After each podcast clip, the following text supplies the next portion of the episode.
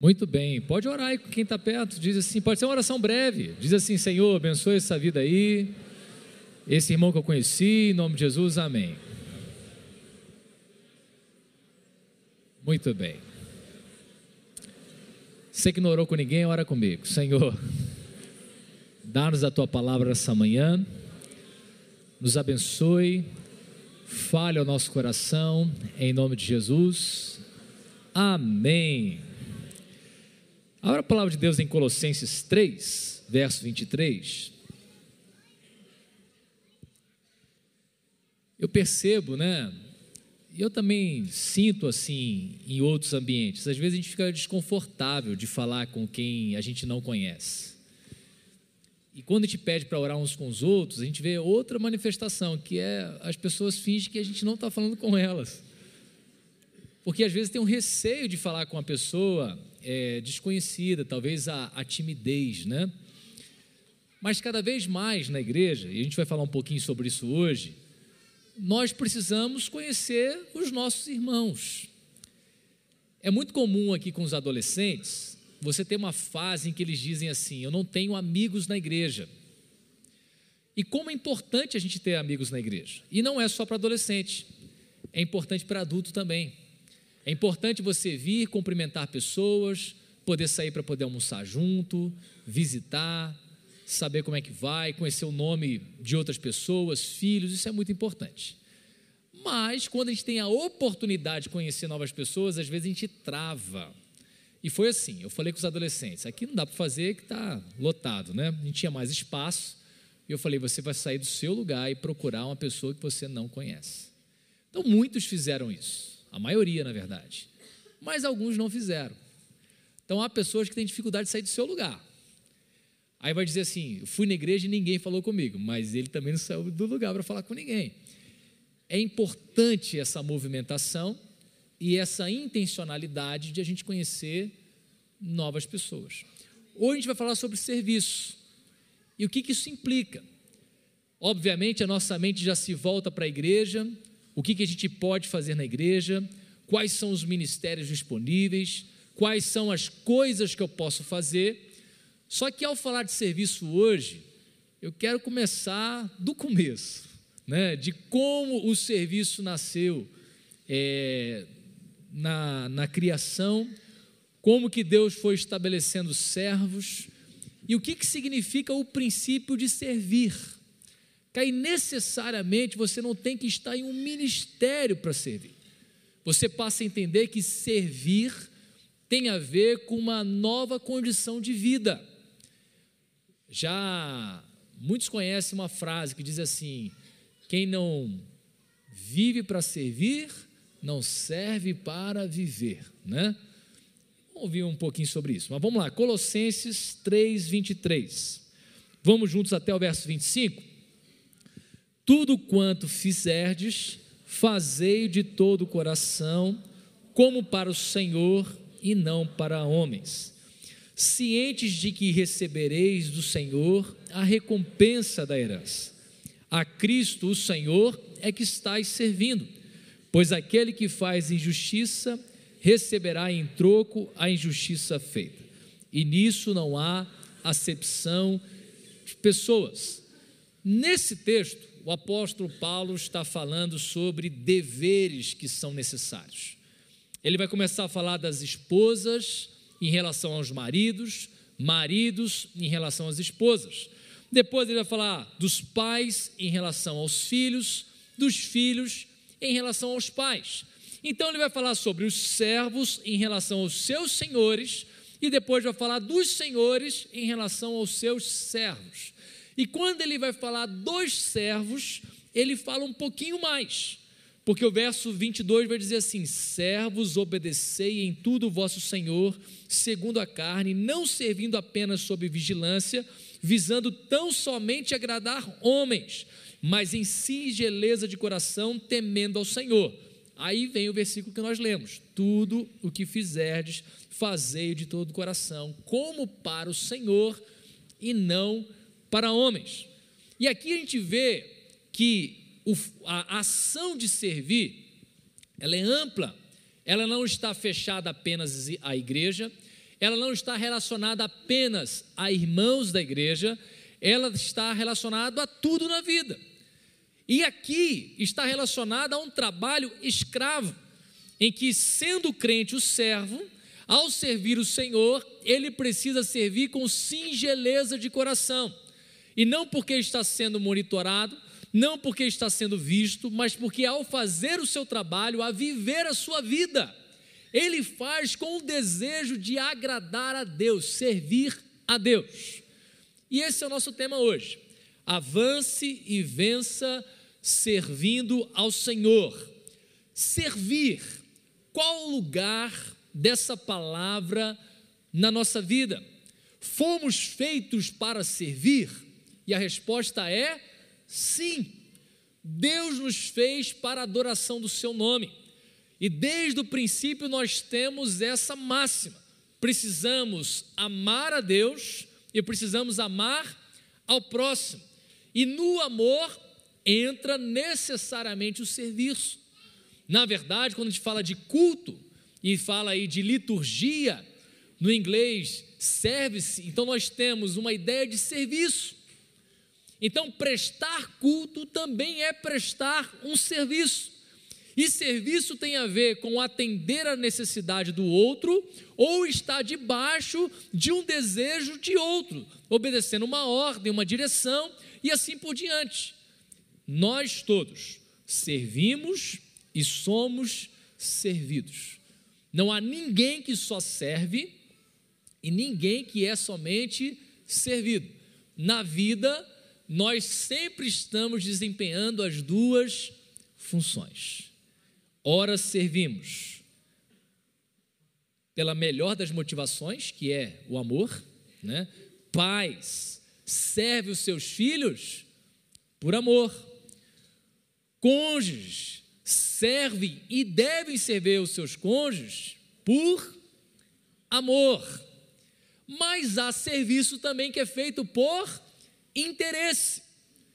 Há serviços, e isso tem a ver inclusive com o trabalho, que são feitos por dinheiro.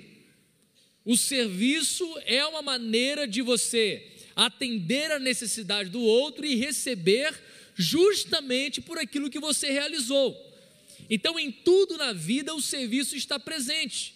Ora fazemos de livre vontade, ora fazemos por obrigação, ora fazemos por interesse, ora fazemos por dinheiro e ora fazemos por amor.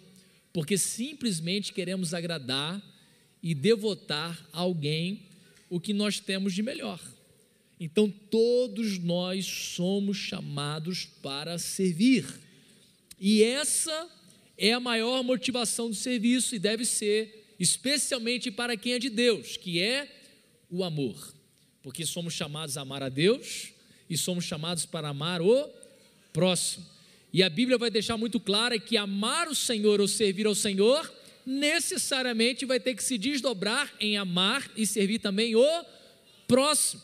Muitas vezes, quando você vai ver texto falando sobre servir a Deus, está falando como você faz isso através das pessoas. O nosso comportamento, a nossa obediência, o nosso caráter, a maneira como a gente trata as pessoas, abençoa as pessoas, nós estamos servindo a Deus quando fazemos isso e, consequentemente, servimos também o próximo, que é o cerne do texto, quando diz que nós devemos servir, inclusive, patrões maus, porque aqui ele fala sobre servos maus também. E diz: devemos obedecê-los e abençoá-los, porque nós somos do Senhor. Quero lembrar você sobre Abraão. Abraão foi chamado para servir a Deus. Então, como eu disse lá no começo, poderíamos ir lá desde Adão, né? Poderíamos passar pelas gerações, mas quero começar com Abraão. Inclusive me vem à mente: o homem foi feito para servir. E da primeira vez que alguém resolveu servir alguma coisa para ele, não foi bom, foi? Foi a fruta proibida. Eu ia falar maçã, sabe lá se é maçã ou não é, né? Mas foi oferecida uma fruta. Então, cuidado quando você deseja o serviço muito voltado para você. Mas vamos por Abraão. Abraão, nas primeiras palavras que ele ouviu de Deus, foi a seguinte: sai da tua terra, do meio da tua parentela, e vai para a terra que eu vou te mostrar. Isso está em Gênesis capítulo 12. E ele confirma, ou afirma para ele, dizendo o seguinte: e você vai ser abençoado. Na verdade, em ti todas as famílias da terra serão abençoadas. E mais, quem te abençoar será abençoado, mas quem te amaldiçoar vai ser amaldiçoado também. Andar com Deus, obedecer a Deus, servir a Deus, necessariamente recai sobre nós dádivas. E eu prefiro usar a palavra dádivas ao invés de recompensas, porque recompensas dá a ideia de que nós conquistamos aquilo. Dádivas têm a ver com o fato que uma vez que eu sirvo a Deus e eu ando com Deus, consequentemente a bondade dele é manifestada na minha vida por meio de dádivas. Por isso Deus faz promessas. Quem anda com ele vai receber das dádivas de Deus. Quem anda com ele vai ser alvo das bênçãos de Deus. E Abraão, ele obedece a Deus. Ele serve a Deus. Ele de fato coloca em prática, ele larga sua família, ele larga todo, tudo que ele tinha e ele vai para a terra que Deus vai mostrar para ele.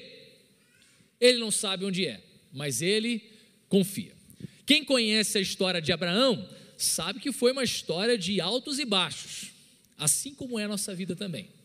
Sabe que ele obedeceu, que ele desobedeceu, sabe que ele fez o que era certo, sabe que ele mentiu sabe que ele confiou, sabe que ele descreu, sabe que ele acreditou que Deus podia fazer, mas sabe também que o próprio Abraão, e não foi somente Sara, riu também quando ouviu a promessa. Então ele se parece conosco. Mas na caminhada com Deus, quando foi chamado para andar com Deus, ele servindo a Deus, crescendo no relacionamento com Deus, cresceu tanto que em Tiago está escrito: Ora, Abraão creu em Deus e isso lhe foi imputado para a justiça. E ele foi chamado amigo de Deus. Então a gente vai avançando no conceito de servir a Deus. Porque devemos servir como servos, mas depois teremos a revelação de que nós não somos meramente servos, nós somos, depois chamado por Jesus de amigos, eu vou ler esse texto também, mas nós também somos chamados de filhos. Então a relação vai se aprofundando. E quando a gente lê Isaías 41, é daqui que Tiago tira essa informação de que Abraão é amigo de Deus. Isaías 41, verso 8 diz assim: Mas tu, ó Israel, servo meu, tu, Jacó, a quem elegi, descendente de Abraão, meu amigo, tu a quem tomei das extremidades da terra e chamei dos seus cantos mais remotos, e a quem disse: Tu és meu servo eu te escolhi e não te rejeitei. Não temas, porque eu sou contigo. Não te assombres, porque eu sou teu Deus e eu te fortaleço e te ajudo e te sustento com a minha destra fiel. Deus falando com Israel. Lembre-se que Israel é um segundo nome que quem recebeu? Jacó. Quando resolveu lutar com Deus, uma luta espiritual que houve consequências físicas. Diz que ele ficou coxo, manco, por causa de uma luta com Deus. E teve o nome dele mudado de Jacó para Israel. Toda a descendência de Jacó depois vai ser chamada de Israel. Então Deus tem uma amizade com Abraão, estabelece a sua descendência, diz que elegeu Jacó, e de fato foi, porque diz que antes deles nascerem, Jacó e Isaú, Deus tinha escolhido Jacó Deus abençoa Jacó, forma então o povo de Israel e ele diz: Você é o meu povo, você é meu servo. E a parte boa é que ser servo de Deus não é para sofrer, ser servo de Deus é para gozar das melhores coisas da vida. Ser servo de Deus é a certeza de que nós temos vitória garantida para a gente. E é óbvio que essa vitória ela não é circunscrita aqui porque muitas vezes aqui nós passaremos pelo sofrimento, aqui nós não teremos a consolação de todas as nossas dores, aqui o nosso senso de justiça pelo Evangelho não vai ser atendido plenamente, mas nós aguardamos novos céus e nova terra e sabemos que nós somos mais vitoriosos, mais do que vitoriosos em Cristo Jesus. Então, ser servo de Deus não é um peso. Ser servo de Deus é um alívio, é uma garantia, saber que você está do lado do Senhor mais poderoso. E servi-lo necessariamente recai bênção sobre você. Sabia que isso dá errado, ó. Voltou. Então sigamos. Assim Deus serviu. Opa, calma que eu me perdi. Vamos lá. Na história, então, Deus foi estabelecer os seus servos. Deus estabeleceu profetas. Deus estabeleceu sacerdotes. Deus estabeleceu reis. E dentre os sacerdotes, profetas e reis, você tem aqueles que foram sinceros, obedientes mas você também teve os insinceros e desobedientes. Por vezes vai estar escrito que certo rei andou nos caminhos do Senhor e fez o que era reto perante ele, um bom servo. Mas há outros que vai estar escrito que ele não obedeceu a Deus e não foi bom, pelo contrário, foi mal. Um rei que não serviu a Deus. E na palavra de Deus, Deus vai até usar reis ímpios para estabelecerem a vontade dele. Mas ao chamar de servo, ele tem uma promessa de andarmos perto dele. E assim a gente chega no maior servo de todos, no servo que é destaque, que é referência e que trouxe para a gente poderosa salvação, que é Jesus. Jesus, quando veio, ele veio para ser servo. Enquanto homem, ele abriu mão da sua glória e da sua majestade para poder servir, como está escrito em Filipenses capítulo 2, verso 6. Ele, subsistindo em forma de Deus, não julgou como usurpação ser igual a Deus, antes a si mesmo se esvaziou, assumindo a forma de servo, tornando-se semelhança de homens e reconhecido em figura humana. A si mesmo se humilhou, tornando-se obediente até a morte e morte de cruz. Jesus veio para servir. Eu e você fomos feitos para servir. E a nossa vida então ganha significado, ganha sentido, ganha realização quando a gente serve. Quem tem filhos pequenos? Eles já prepararam o café da manhã para você? Alguma vez? Já reparou como é que eles ficam felizes em fazer isso? porque eles cresceram sendo servidos. Mas a maior alegria é quando eles têm condições de servir também. Precisamos desenvolver isso. Isso acontece conosco também. Ajudamos muitas pessoas, mas quando a gente consegue ajudar completamente por amor, conseguimos ajudar sem qualquer interesse em troca, e quando a gente vê a alegria e a felicidade do outro, a gente se sente realizado.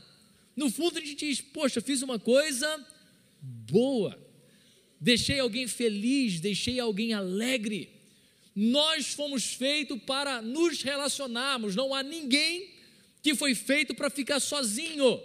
Até quem diz eu prefiro ficar sozinho, eu não sou muito de relacionamento, tudo bem, não é muito, mas precisa de relacionamento. Sente falta, gosta de companhia, gosta de ser amado, gosta de ser servido e gosta de servir.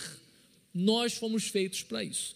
Então Jesus, quando vem, ele vem para estabelecer e mostrar também como deve ser um servo de Deus, como deve ser a doação de uma pessoa em relação às outras de como isso deve ser profundo e como isso deve ser parte da nossa vida, do dia a dia, porque às vezes criamos uma estrutura muito difícil para servir, criamos condições que talvez elas nunca vão acontecer, e a gente pode servir no nosso dia a dia com ações muito pequenas, a gente pode servir ao outro. Vamos ver o que, que Jesus falou sobre ser servo. Em Marcos 10, 45, ele mesmo vai dizer: Pois o próprio Filho do Homem não veio para ser servido, mas para servir e dar a sua vida em resgate por muitos. Aqui está a, a missão de Jesus. Veio para ser um servo e veio para ser um servo salvador. Nós encontramos realização na nossa vida quando cumprimos o propósito pelo qual nós fomos feitos. E fomos feitos para servir também. Jesus ainda vai dizer: o maior dentre vocês deverá ser servo. Isso é na linguagem bíblica, isso é no parâmetro de Deus. Quem é a pessoa realmente grande? É a pessoa que aprendeu a servir. Quem é realmente que se destaca é quem aprendeu o valor da humildade. Esses são princípios do reino de Deus. Mas no princípio do mundo não é assim. É assim. O maior é quem? É o mais poderoso. O maior é o que tem mais dinheiro. O maior é o que tem mais bens. O maior é o mais forte. O maior é o que fala melhor. Então nós vamos destacando qualidades que a gente entende ser boas e a gente diz, está vendo? Isso é ser grande. E eu quero ser grande. E todo mundo aqui já sonhou algum dia em ser grande. Os próprios discípulos tiveram essa discussão. Quem é que vai sentar à sua direita? Quem é que vai sentar à sua esquerda, Senhor? E Jesus vai falar sobre servir. Quem quiser ser o maior precisa ser aquele que. Achei muito interessante, porque ouvindo um vídeo desses da internet, o cara perguntou o quanto ele se achava inteligente. E o cara deu uma nota alta, sabe? Só que depois vem as perguntas e o cara não acertou nada. E aí depois vem o outro. Pô, quanto que você acha inteligente? O cara assim com a cara meio de bobo, disse: Ah, 0 a 10? Acho que devo ser 2. Aí o cara perguntou, ele respondeu tudo. E aí? Você é inteligente? Quem sabe, né? Talvez. Você via ali o princípio de humildade. Até porque saber responder uma pergunta não é, não tem a ver com inteligência, né? Se pergunta uma coisa que você sabe, você responde. Talvez você nem é inteligente, mas aquilo ali você sabia, né? Mas o fato é, o grande valor nosso está no servir. Jesus ainda vai falar, assentando-se Jesus chamou os doze e disse: Se alguém quiser ser o primeiro, será o último e servo de todos. Marcos 10, 42 e 45, vocês sabem que aqueles que são considerados governantes das nações as dominam, e as pessoas importantes exercem poder sobre elas. Não será assim entre vocês, ao contrário, quem quiser tornar-se importante entre vocês deverá ser servo, e quem quiser ser o primeiro, ser escravo de todos, pois nem mesmo o filho do homem veio para ser servido, mas para servir e doar a sua vida em resgate de muitos. E o apóstolo Paulo vai dizer: ninguém busca o proveito próprio, antes cada qual o que é do outro. Isso é um princípio que precisa rodar dentro da gente. Aí no dia a dia, não vai ser tão difícil a gente começar a observar que a gente pode servir as pessoas.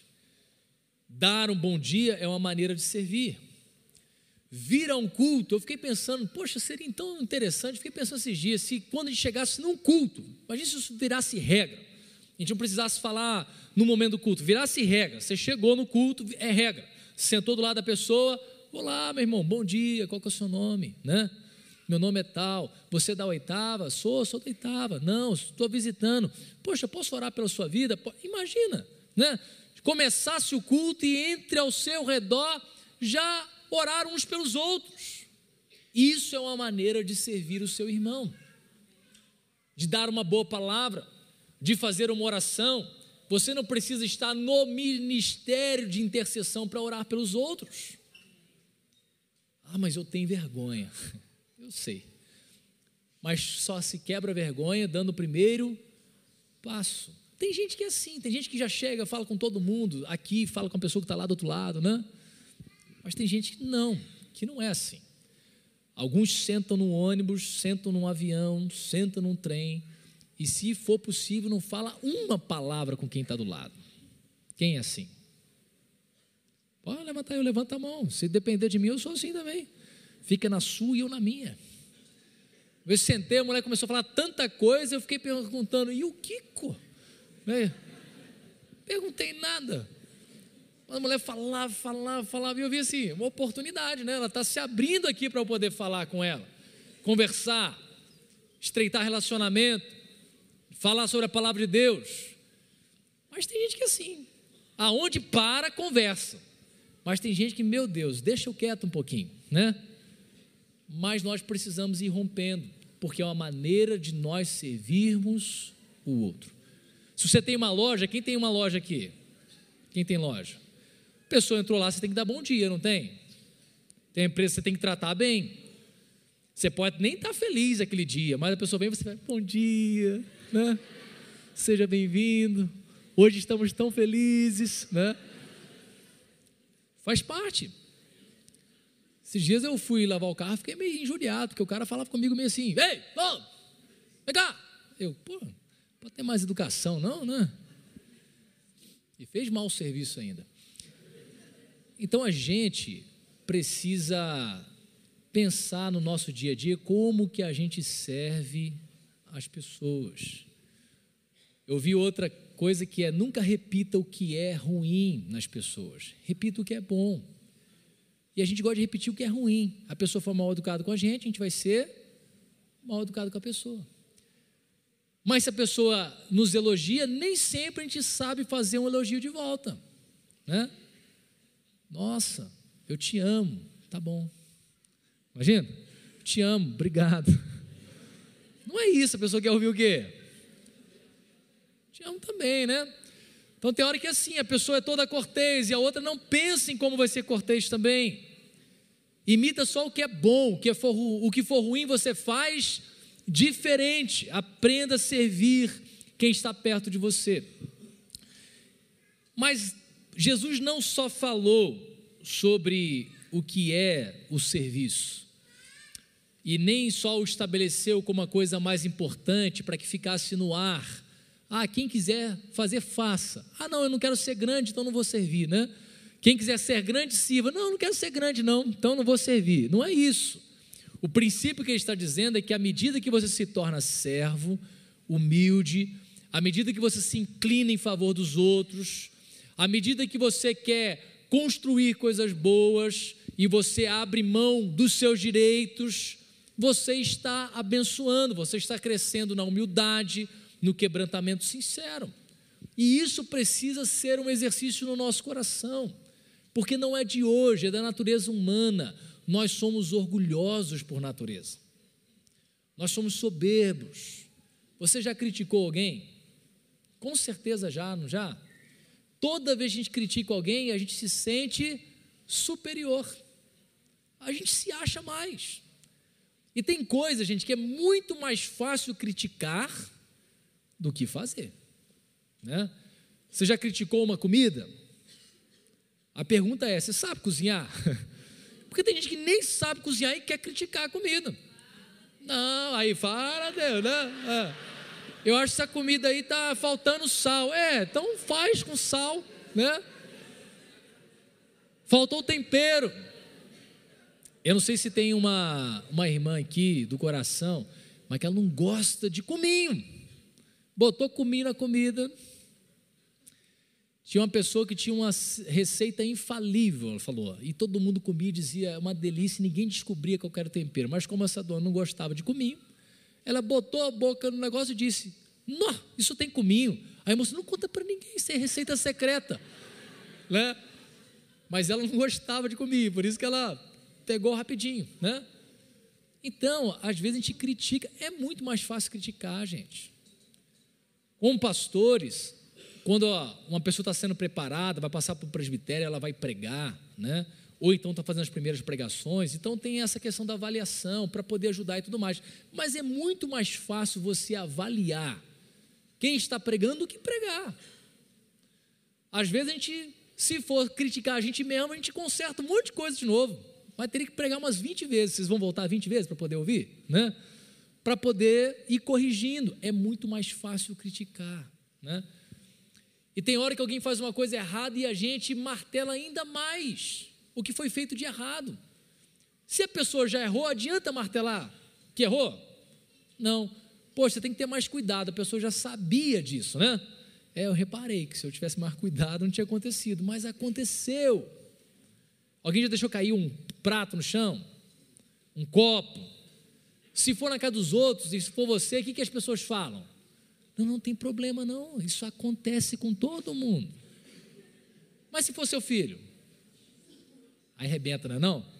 Você não presta atenção, não segura o negócio direito, papapá. Vamos pular aqui. Deus designou a gente para serviços e o serviço tem que ser feito com amor. Aí eu quero ler João 15. Se você quiser abrir, João 15, de 12 a 17.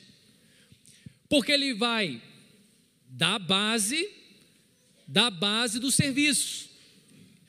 Na verdade, o texto é bem maior, mas eu escolhi aqui a partir do verso é, 12. Primeiro, ele vai falar lá que Jesus é a videira, nós somos os ramos. Se a gente tiver alicerçado nele, a gente vai produzir aquilo que vem dele. Então, se ele for exemplo de serviço, de amor, de cuidado, de bondade, de humildade, isso vai florescer através de nós. Aí ele vai dizer o seguinte, verso 12: O meu mandamento é este, que vos ameis uns aos outros, e não é declaração, e é muito importante a gente entender o que, que a Bíblia fala de amor porque a nossa é, experiência de amor na nossa cultura tem muito a ver com sentimento. A gente acha que é sentimento, é, é sentimento amoroso. E não é isso, porque a palavra de Deus manda você amar o seu inimigo. Você não tem como ter esse sentimento com o inimigo. Então, amor, na palavra de Deus, tem a ver com decisão, tem a ver com estar decidido em fazer o bem para o outro ser alguém que vai servir ao outro, amar um ao outro, significa que você vai se dedicar ao outro, às vezes negar a si mesmo, negar os seus sentimentos. Há um erro quando a gente acha que só pode fazer o bem se o nosso coração estiver junto. E às vezes não, às vezes você faz o comportamento e a ação certa até o seu coração aprender a ter o sentimento certo. Ah, eu não vou perdoar porque eu não estou sentindo. Não vai sentir, não. Você tem que dar passos que forçam o seu coração a entender a necessidade desse perdão ser liberado. Porque naturalmente nós somos orgulhosos, somos rancorosos e temos muita dificuldade com isso. Então a palavra de Deus diz: perdoe. Então perdoar não é sentimento, é uma ordem de Deus. Assim como vocês foram perdoados, perdoem também. Então quando ele fala: amem uns aos outros, ele diz: Assim como eu vos amei. Aí ficou difícil, não ficou? Não. Ame os outros assim como eu vos amei. Ele caminhou três anos com seus discípulos, e ainda assim eles tiveram erros, falhas, o negaram. Pedro, então, que é que a gente mais lembra, né? forjado no Senhor, ele disse: Eu não deixarei o Senhor por nada, nada. Até Jesus fala assim: Você está com sentimento, mas a sua ação não vai ser essa. Você vai me negar três vezes. E tem hora na vida que a gente não percebe o que a gente está fazendo de errado. A gente não percebe o estrago que a gente está fazendo. É isso que parece acontecer com Pedro, porque ele nega a primeira vez, ele nega a segunda vez, e está rodando a vida. Ele nega a terceira vez, aí o que, que acontece? O galo canta, e então cai a ficha, e diz que a partir dali, o que, que ele fez? Chorou amargamente. Tem hora que é assim a nossa vida, a gente vai cometendo erros, falhas, e a gente não se dá conta até que vem algo que parece explodir, parece chamar a gente para a realidade e a gente diz: o que, que eu fiz? Por que, que eu agi assim? Então, mesmo Jesus que caminhou com seus discípulos, teve que lidar com isso. Aí Jesus depois vai se encontrar com, com Pedro novamente. E Pedro, que se sentia completamente indigno, Pedro, que talvez nos seus sentimentos humanos agora pensasse: Jesus não me ama mais. Jesus vai ter um encontro com ele e vai ter uma conversa sobre amor. amor. Jesus não fala dele, mas está implícito. E ele começa a dizer: Pedro, você me ama? Né? Aí ele diz: Eu amo, Senhor. Então apacenta as minhas ovelhas. E três vezes. E no final, parece que quem é contorcido é Pedro. Porque ele pergunta pela terceira vez e diz que pela terceira vez, aí Pedro sentiu e falou: Poxa vida, três vezes. Talvez pensou no, nos três nãos, não sei. Mas é como se a palavra de Pedro não tivesse é, sendo correta, ou a resposta não tivesse atingindo o propósito. E diz: Senhor, o Senhor sabe de todas as coisas. É como se fosse assim: o Senhor sabe da minha falha, o Senhor sabe da minha fraqueza, sabe que eu disse uma coisa e fiz outra. Mas o Senhor sabe, o Senhor sabe que eu te amo. Você já falhou com pessoas que você ama? Já, né? Já foi duro com pessoas que você ama? Já, né? Já mentiu para pessoas que você ama? Possivelmente. Todo filho já mentiu alguma vez para seus pais. Filhos, via de regra, amam seus pais. Né? Mas Pedro amava Jesus. Mas ele tinha falhas. Aí Jesus diz: Vocês devem amar uns aos outros como eu amei vocês. Amei ao ponto de me entregar por vocês e amei ao ponto de perdoar vocês. Então continua o texto. Olha o que o texto vai dizer. Então, Ninguém tem amor maior do que este de dar alguém a própria vida em favor dos seus amigos. Então estamos sendo chamados para ter esse nível de entrega. E o nosso nível de entrega é lá embaixo, não é não? Porque geralmente amizades acabam. Sabe quando? Nas primeiras decepções. Quando são casados, mantenha-se casado. Amém? Amém? Casamento você tem uma promessa. E casado, casado. Por que é importante casar? Alguns dizem papel não vale nada. Vale.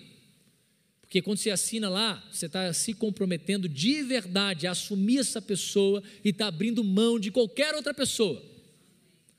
E você disse: até que a morte nos separe. Casou, agora aguenta o rojão até a morte é, separar. Né? Mas quando você tem esse, essa promessa, essa aliança, ela serve como uma base forte para os dias difíceis. Porque todo casamento, todo relacionamento vai ter momentos mais intensos e menos intensos, mais leves mais pesados. Só que quando você tem a convicção do compromisso que você fez, ele te mantém, porque você não tem direito de romper esse compromisso. O problema da amizade é que você não tem isso. Aí a primeira vez que a pessoa te decepciona, o que, que você fala? Perdoado está, né? Mas para mim, fulano morreu, perdoou, nada, matou, né? Ele matou. Não, eu perdoei, mas não quero ver nem pintado de ouro, né? E não é assim.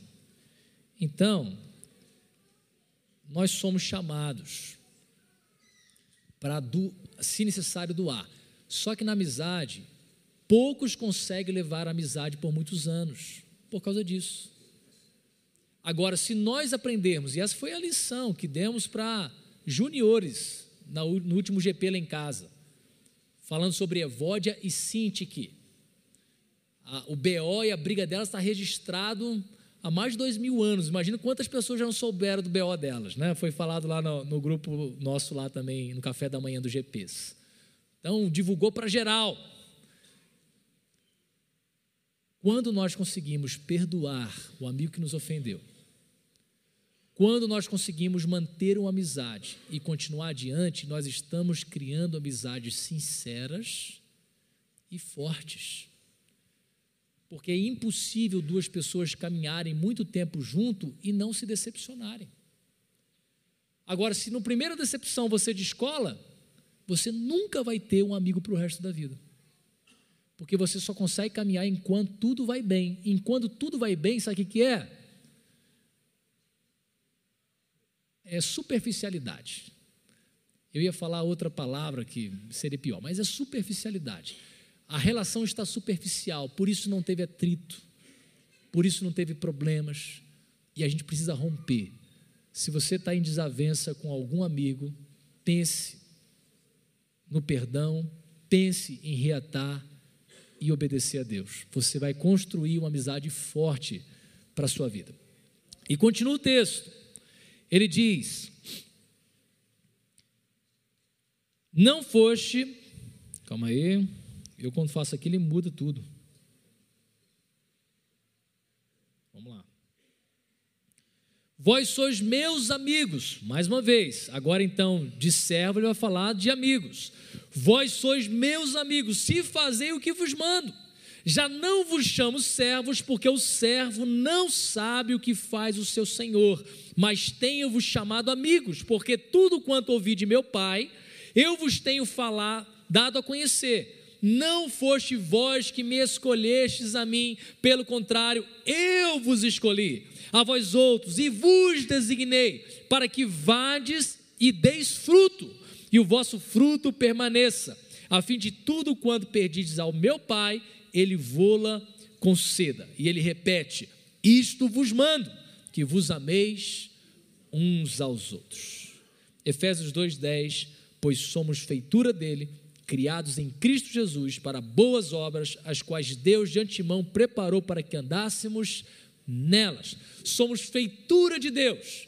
Ele nos escolheu, ele nos chamou com um propósito. O propósito de nós é darmos frutos e o nosso fruto permanecer. Ele nos criou em Cristo Jesus para que andássemos nas boas obras. E ainda diz em Colossenses que nós fomos chamados das trevas para a sua maravilhosa luz e proclamar as virtudes desse que nos chamou. Então, você pode e deve servir a Deus em todas as oportunidades que você tiver. Você deve servir na igreja, você deve servir abrindo uma cela na sua casa, liderando, orando com uma pessoa ao chegar no culto, recebendo bem uma pessoa no estacionamento, trabalhando na nossa integração.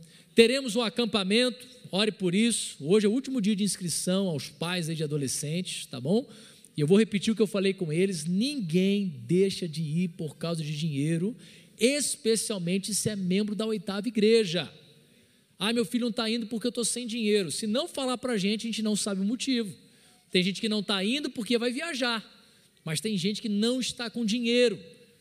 Eu sempre falo, procure a gente. Uma mãe escreveu para mim no Instagram: eu queria muito que minha filha fosse, eu não tenho dinheiro. Aí eu falei: se a gente pagar 50%, você consegue pagar os outros 50%? Ela, sim, pronto, a filha vai para o acampamento. Mas se não falasse nada, como é que eu ia saber? Aí tem uns que você fala, e 50? Não dá. E 30? Não dá. E 10? Então vai de graça, né? Mas a gente quer e precisa investir nos nossos adolescentes. Nós fizemos uma campanha, talvez alguns compraram canetas aí, né? E a caneta é boa, ela escreve, né? Não é toda caneta que escreve, né? Cinco reais cada caneta. Gente, é um absurdo cinco reais uma caneta. Porque não é a caneta que eles estão vendendo. Né? Eles estão pedindo uma ajuda, uma contribuição para ir ao acampamento. E a cada 40 canetas vendidas, eles tinham 140 reais de desconto na inscrição. Tem uns que foram só com caneta. Tem um que passou. O, o acampamento é, 300, é 410, ele pagou 470. Né? Então, olha que benção, né? Teve gente que com 20 canetas, com 40 canetas, fez mais de 400 reais. Eu falei, como é que você conseguiu isso? Aí ela falou, não, é porque eu ia vender, a pessoa falou assim, me dá 10. Não, quero 10. Aí a pessoa dava 10 em dinheiro, né? Dava 50 reais, mas a pessoa falou assim, mas me dá só duas canetas. Então ela foi multiplicando o poder das canetas, né? Por que, que eu falei isso, né? Eu queria chegar num lugar servir no acampamento. Irmãos, serão 400 pessoas, 400 inscritos. Essa é a média do nosso acampamento, 400 a 400 inscritos. E nós temos é, entre 100 a 150 pessoas servindo lá. Há um rodízio, pode ser até que tenha mais gente. Muita gente servindo a Deus. Fazendo o quê? Fazendo comida, varrendo o chão, aconselhando, carregando coisa, indo fazer compra. Dá para todo mundo servir. Eu não sei fazer nada, não é possível. Você, vou falar que eu pensei não, porque não é possível que você não sabe fazer nada. Alguma coisa você sabe fazer. Orar, orar é bom, mas se for para orar, tem que orar mesmo. Orar, né? Cinco minutos não. Orar. Lá, pra você ter ideia, a nossa gastronomia, que é um grupo grande de pais que vão cozinhar para os nossos adolescentes, eles param de uma em uma hora para orar pelo acampamento. Uma em uma hora. Levanta um clamor orando pelos nossos adolescentes, enquanto está rolando o culto, eles vão lá no quarto, vai orando pelas coisas dos meninos, né? De vez em quando a gente descobre os negócios lá. Revelação em meia oração. E é verdade. Nossa cama aqui está tá zoada, né? Aí a gente descobre quem é o dono da cama. Deus faz, gente. Deus faz. Então você pode orar da sua casa. Você pode servir abençoando. Tem um irmão que já é o segundo acampamento. Eu lembro que na vez passada ele, ele deu uma oferta. E no, acho que domingo passado ele deu uma oferta e falou: Pastor, dei uma oferta. O que, que eu preciso fazer? Eu falei assim: Você colocou lá que é para read? Coloquei. Então vai chegar até a gente. Precisa de uma foto? Eu falei assim: Não precisa, mas manda. Manda que é bom. Manda que é bom para a gente poder garantir, né? Ou seja, é assim que a gente consegue enviar outros que não têm condições. Então, nós podemos servir de muitas maneiras. Mas o que eu queria hoje, ao falar sobre servir ao Senhor, não é pensar, é lógico que você pode aplicar a igreja em vários âmbitos, mas eu queria que a gente tivesse uma consciência de serviço. Uma consciência de serviço. Deus nos chamou para isso. Então, ao invés de você levantar e pensar em ser servido, como que você pode servir?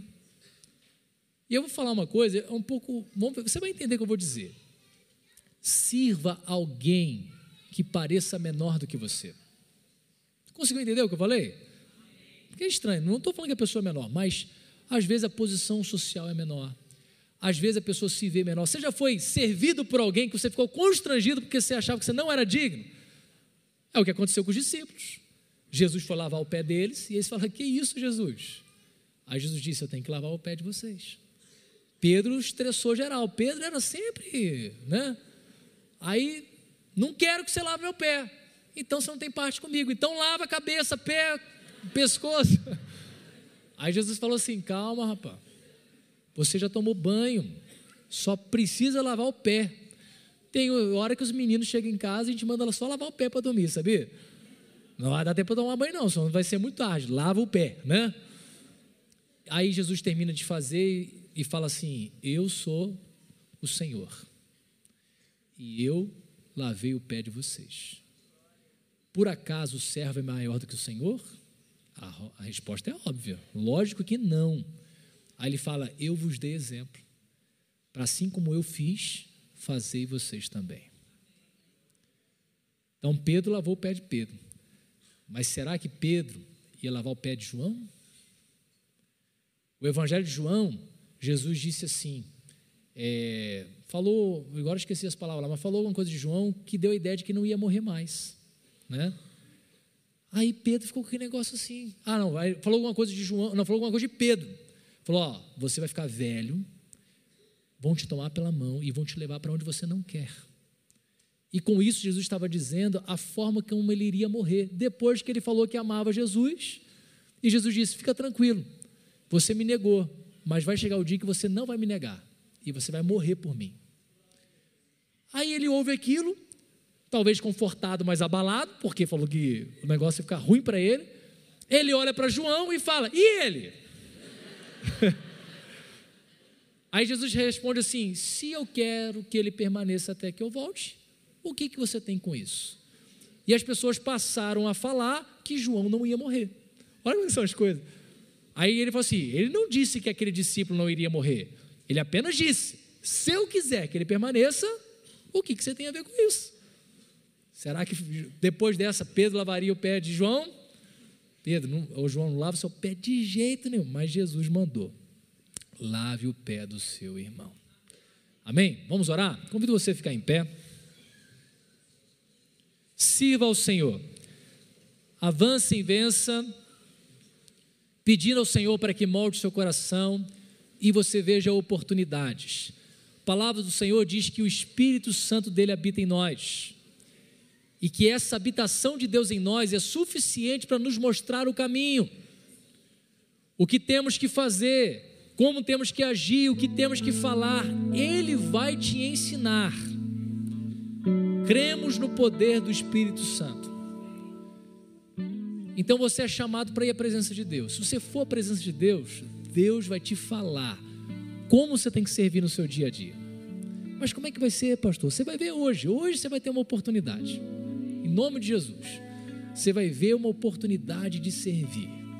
A começar pelo estacionamento. Você pode deixar a pessoa passar na sua frente. Esses dias a pessoa não sabia que era, não, porque quando sabe que é o pastor, o pessoal é mais é, simpático, às vezes, porque às vezes também não é. Mas a pessoa estava saindo, a pessoa acelerou no estacionamento para entrar na minha frente. Eu falei, Jesus, não vou nem tentar ver quem é para não ficar, né? julgando a pessoa. Sirva, sirva, sirva. Senhor, obrigado porque o Senhor nos serviu, sendo nós tão inferiores a Ti.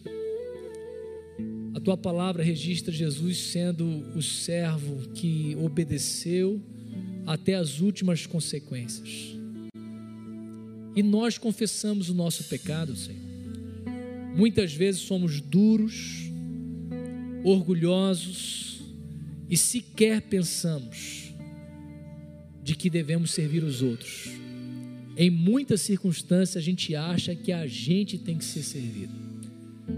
Nos consideramos mais importantes do que outros, e a tua palavra diz que nós deveríamos colocar os outros acima de nós. Então, Deus, dá para a gente esse espírito e esse quebrantamento. E na vida do dia a dia, permita-nos servir ao Senhor quando servimos a um irmão, quando servimos as pessoas da nossa casa, quando servimos a um desconhecido. Ó Deus, guia os nossos passos à tua vontade, em nome de Jesus. Amém e amém. Deus te abençoe, hein?